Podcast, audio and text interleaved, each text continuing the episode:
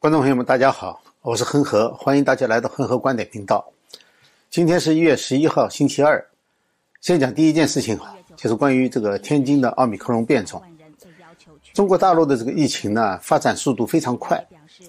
呃，西安封城以后不久呢，疫情就向东移到了河南、郑州、禹州、安阳等等，相继呢被疫情攻陷。这个我们上次谈到了。那上次呢，我看到有人说哈，说西安距离北京还遥远着呢，这个一千公里，差不多就是美国华盛顿 DC 到亚特兰大，这个乔治亚州的亚特兰大那么远，意思就是疫情距离北京还远得很。没有什么可担心的，呃，也不知道这个概念是从什么地方来的。不要说是个现代航空啊，它就早就打破了这个空间的距离，就是在没有大规模民航飞机的时代，这个疫情的扩散速度也是非常快的。我记得一九一八年西班牙大流感的时时间哈，呃，有几个重大的谜团，其中有一个呢，就是。这个疫情往往在远距离多个城市或者多个点同时爆发，就是它超过了当时最快的交通工具能够传播的速度。所以说，当时有一个很大的谜，就是这个疫情究竟是怎么传播的？就似乎是在同一个范围非常大的范围之内同时爆发。呃，这是指这个疫情其实它是没有边界的，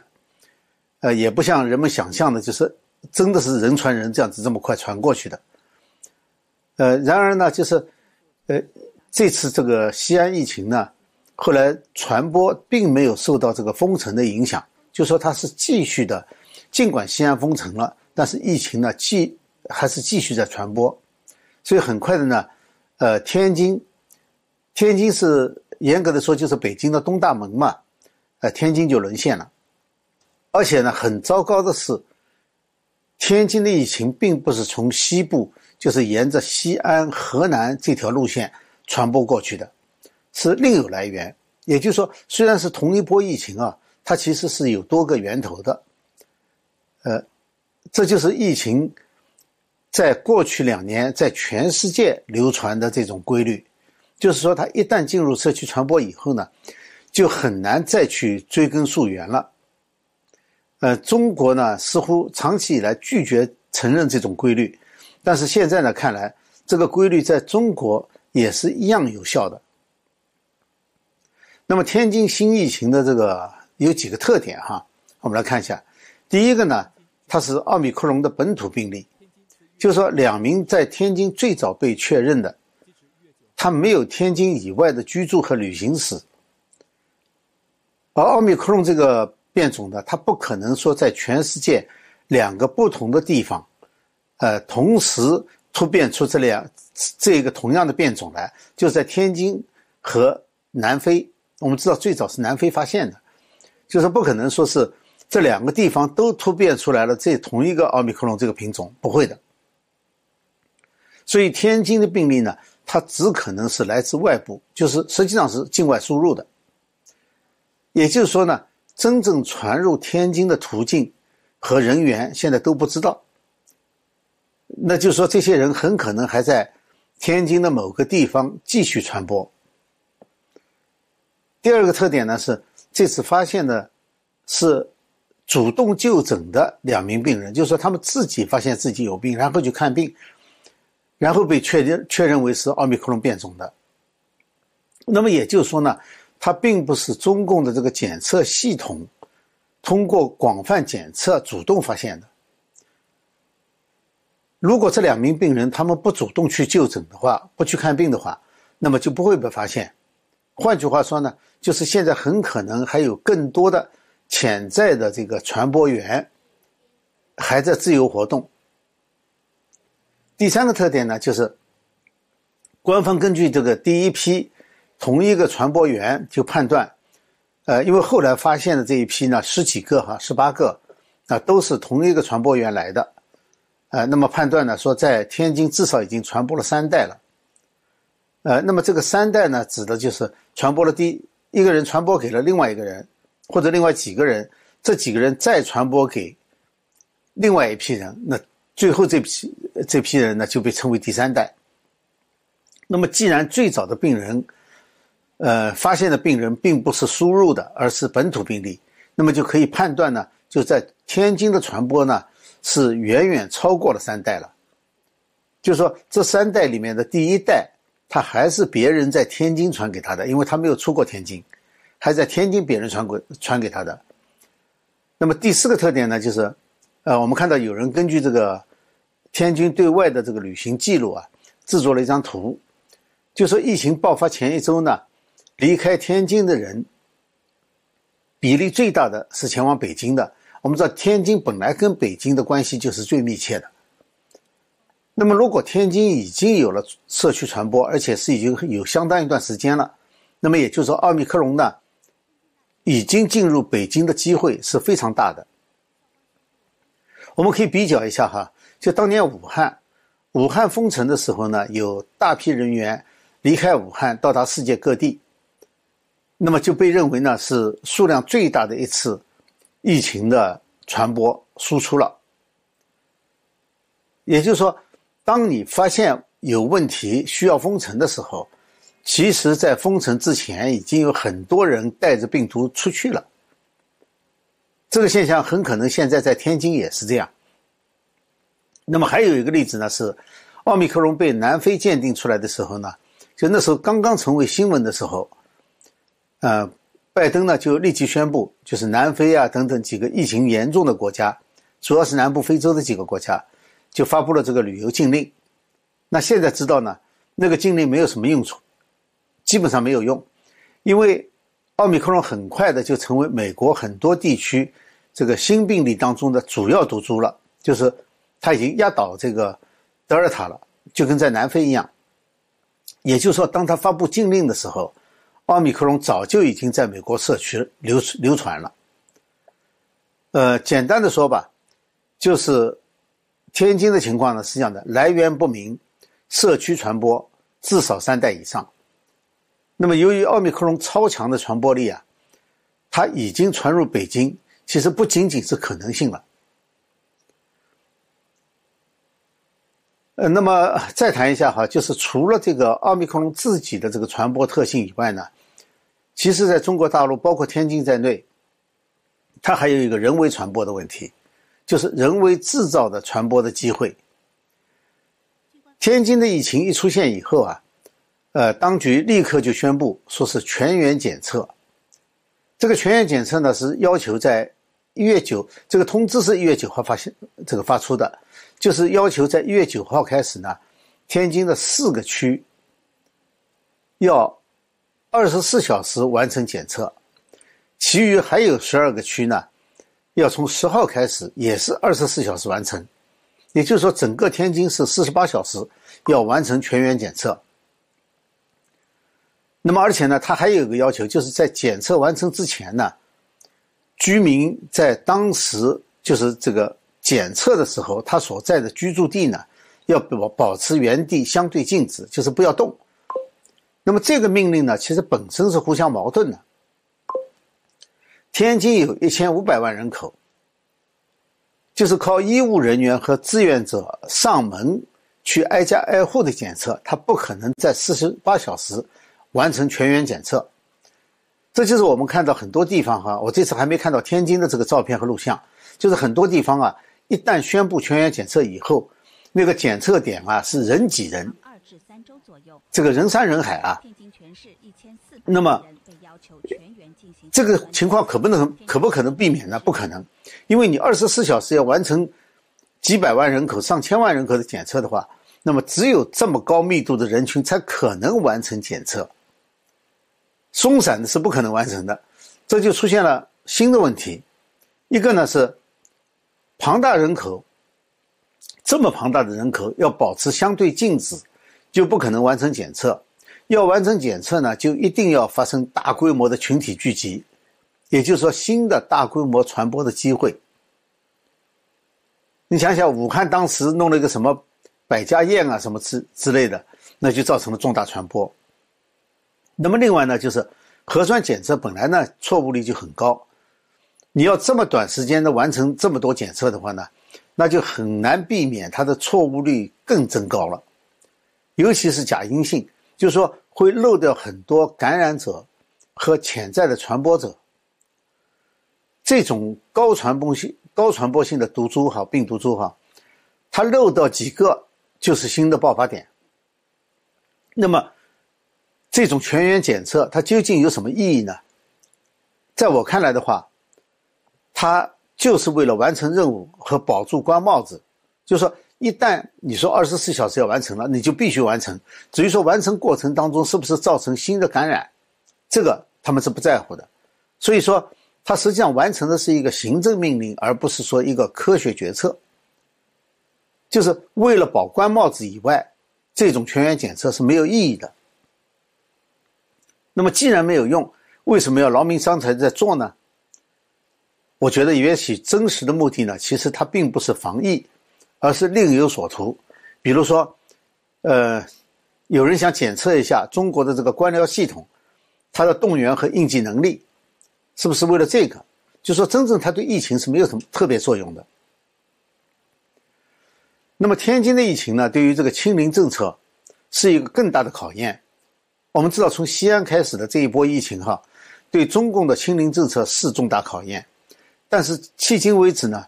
这一波主要还是，呃，德尔塔变种，而天津出现的这个传染性大得多的是奥密克戎变种。奥密克戎有三大特点嘛：传播快、免疫逃逸，还有一个呢就是病情比较轻。这三条对于中共的清零政策来说的话，就是。已经进入社区传播的这个感染性超强的奥密克戎，比以前的德尔塔变种呢，更难用行政手段来解决，包括用封城的方式来清零，严防死守，严防死守就不灵了。你像这个奥密克戎哈，按照中共这个入境隔离的政策，本来说它应该是可以防堵在境外的，因为像中国那样子入境严格隔离的国家并不多。所以堵在境外呢，当然堵在境外，完全堵在境外是不容易的，但是总比进入社区感染以后再清除要容易一些。如果说这都堵不住的话，那么在社区蔓延以后要清除就更难了。这是第一个，就是说这个清零，呃，就是这个这个病毒的这个特点哈。另外一个呢，就是免疫逃逸。呃，免疫逃逸呢，它就造成了这个疫苗的效果降低，或者说疫苗就无效了。那中国的疫苗特呃，这个主要讲的是科兴和这个国药的这个呃，就是死病毒疫苗哈，它本来就有效果不佳的这个名声，现在呢，对这个免疫逃逸的奥密克戎呢，就更没有办法了。呃，当然，西方的疫苗也是同样的问题，但是中国的疫苗可能它本来就作用很差。那中国呢？统计数字说已经接种了二十八亿剂疫苗，那按照十四亿人口算的话，人均两剂，就是每个人都打过两次以上了。那么过去两年呢？呃，除了最开始的时候武汉和部分地区封城以外，中国的大部分时间和大部分地区。它的封锁措措施其实是很少的，就是，呃，就是真正的这个有效的措施是很少的，真正实行的措施是很少的。基本上呢，在国内哈，除了早期的封锁以外，它基本上是自由旅行、全员开工。那么最主要的措施呢，就是疫苗。如果说疫苗无效的话，那么从政府的措施和民众的心理这两方面来看的话，会出现什么情况？这里不是在讨论中国的疫苗效率究竟有没有效，而是说当局的抗疫措施，就是抗疫情的措施，制定政策的制定政策的依据和走向，它毕竟在以前都是建立在疫苗和监控这两个措施的基础上的。实际效果我们先不管它，就是当然了，这也不仅仅是中国的情况，就世界各国对疫情的对应措施。有多少是真的对控制疫情有效的？其实谁也不知道。看各国和全世界的这个疫苗接种情况、疫情的严重程度和疫情发展的曲线，真的是很难看出来政府的努力对疫情有什么影响。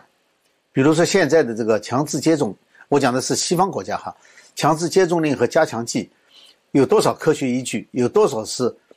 和变种病毒的这个发展变化对应而产生效果的？这都成问题。那么中国的问题呢，可能就在这方面更严重了。就至少它的第一剂、第二剂的这个作用，就比西方现在用的 mRNA 病毒要差。那么下面就讲到奥密克戎的这个变种病毒的病情轻，怎么会对中共中共造成挑战呢？因为本来看上去啊，应该不是坏事，但是呢，对中共的清零政策呢，却不见得是一件好事，啊，这是一个很奇怪的逻辑哈，因为这牵涉到一个清零政策是不是要放弃的政治问题。在全世界病毒肆虐的一年多时间之内。中国大陆呢，反而是最平静的。无论它的真实情况怎么样，至少在表面上是那样。那么北北京呢，很快就把对自己不利的这个溯源问题，就转向了，转变成了，他最早研制出疫苗，他也最早的输出疫苗，而且还输出这个他的抗疫的模式，就是这种全员封，就是这种封封城啊，这种模式。所以呢。清零就变成了北京这个制度优越的证明。北京的宣传舆论导向，它确实使得很多中国人认为，就像美国，它在疫情下，人民都生活在水深火热之中，所以说中国呢就是，呃一枝独秀。这也成为习近平亲自领导、亲自指挥的成功的象征。这就使得这种清零政策就在疫情变化的情况下。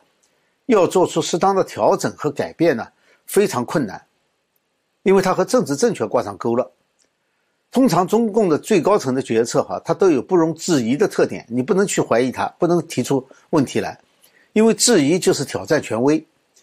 所以呢，全局性的错误往往要发展成为重大的灾难才有可能纠正。你像这个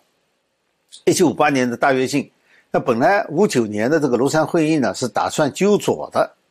结果彭德怀一放炮一发难，毛泽东大怒，立刻就转为反右倾，一直到这个全国饿死几千万人，刘少奇才有机会搞了些什么包产到户之类的这个小打小闹的改革，有限度的迫使毛泽东放弃了部分权力，当然那也种下了这个文革的种子。最后呢，刘少奇自己死于非命，跟那个还有关系的。而持续十年的文革呢，一直到毛泽东进了纪念堂，才可能结束。那么奥密克戎呢？如果症状严重的话，重症率、死亡率高的话，你别人就很难挑战中共的这个清零政策。我我讲的别人指的是中共内部的。但是症状轻，那就会出现就清零是不是值得，是不是得不偿失的疑问。就说在高层会有人提出这样的疑问。反倒会对这个清零政策呢产生疑问、产生挑战。那么，因为清零呢是习近平的决策和政政绩，所以改变清零政策的话，就是对习本人的挑战。啊，这就使得这个，呃，症状轻反而可能在中国不是一件好事。那么，疫情呢对北京冬奥呢它的实际威胁是一直存在的，但是在表面上呢是被压制的。但是天津出现了奥密克戎变种以后呢，最重大的变化，它是心理上的冲击，因为实际情况没有变，病毒在那里就一直是在那里的，但是心理冲击大了，对民众、对外国参赛者、对中共当局都有重大的冲击。对外国参赛者来说的话，他会担心中国的过于严厉的防疫隔离措施，因为谁也不能保证他不会在北京被检测出来阳性。尤其在世界各国现在阳性检出率检出的病例暴增的情况下，就到时候，现在北京冬奥被隔离，就谁也讲不清楚了。那更糟的可能呢，是会有一些运动员在冬奥开幕之前就检测阳性，就不能去了。如果按照现在人们所估计的，在世界各国的这个奥密克戎的发展情况的话，那么这部分人数呢可能会比较大。就是检测阳性不能去了，实际造成会使冬奥的参赛人数大减，这对北京的面子也是很不利的。当然，这和中国的疫情还没有直接的关系，和天津疫情没有直接关系，这在世界各地发展，但这确实是有很大可能性的。而天津是不是封城呢？对于北京当局来说，它也是一个难题。就从从西安封城来看的话，他是国务院副总理孙春兰去这个督战的，呃，也就是说他已经不是西安，甚至都不是陕西省自己能够做主的，而是中央很很很可能是习近平才能决定的。那么天津是不是封城的话呢？就更需要习近平拍板了，因为天津就在北京旁边，而且是临近奥运了。如果封城的话，它会影响士气。国际影响也比较大，对北京冬奥呢显然是有负面影响的，就造成了负面的形象。不封城的话呢，疫情蔓延怎么办？当然我们知道，疫情真的要蔓延的话，封也封不住。但是呢，北京他是不会承认的。也就是说，习近平在决策的时候面临的困境呢，是在这个天津奥密克戎这个疫情爆发的情况下，是更直接。必须要面对的了。当然还有下一步的问题了，就说如果说不仅是限于天津，而是说北京也出现了奥密克戎变种的疫情怎么办？呃，距离冬奥呢还有不到一个月的时间了，就是疫情发展呢，是谁也不能预测在这个期间会发生什么，会有什么走向。这不像是二零零八年的北京奥运啊，可以让周边的省份停工来营造奥运蓝，因为那时候是雾雾霾嘛。呃，所以说可以这样做，但是对于病毒，这这么做是没有用的。呃，其实中共面临的难题呢，一部分是疫情造成的，但更多的呢是应对疫情的政策和措施造成的。曾经看上去有效的措施，哈，在疫情发展和发生变化的时候，反倒会使中共呢陷入困境。这个多少有一点人算不如天算的意思。好，刚才讲了这个天津的奥密克戎这个疫情。可能对北京冬奥造成的影响。那么再讲，下面再简单讲一下一个立陶宛的事情。呃，我们知道立陶宛呢是第一个站出来提升和台湾的外交关系的，就是双方呢互设以台湾命名的这个办事处。在那之前呢，有一个捷克，但是捷克呢它是参议院，它不是政府层面的，也不在外交层面上，因为参议院它是个立法机构。那中共呢知道这件事情严重性。我认为是中共进入联合国以来从未有过的。那么为这个呢，所以中共寄出来了是迄今最严厉和最全面的惩罚措施。呃，除了禁止立陶宛的商品进口入关以外呢，它还延伸到了欧洲产品当中的，呃，只要有立陶宛的部件，就可能禁止进口。这实际上呢，就是强迫欧洲参与制裁立陶宛。这个和制裁这个澳洲的煤还不一样，澳洲煤呢，其实很多呢是，呃，在名义上转运到了第三国，然后从第三国呢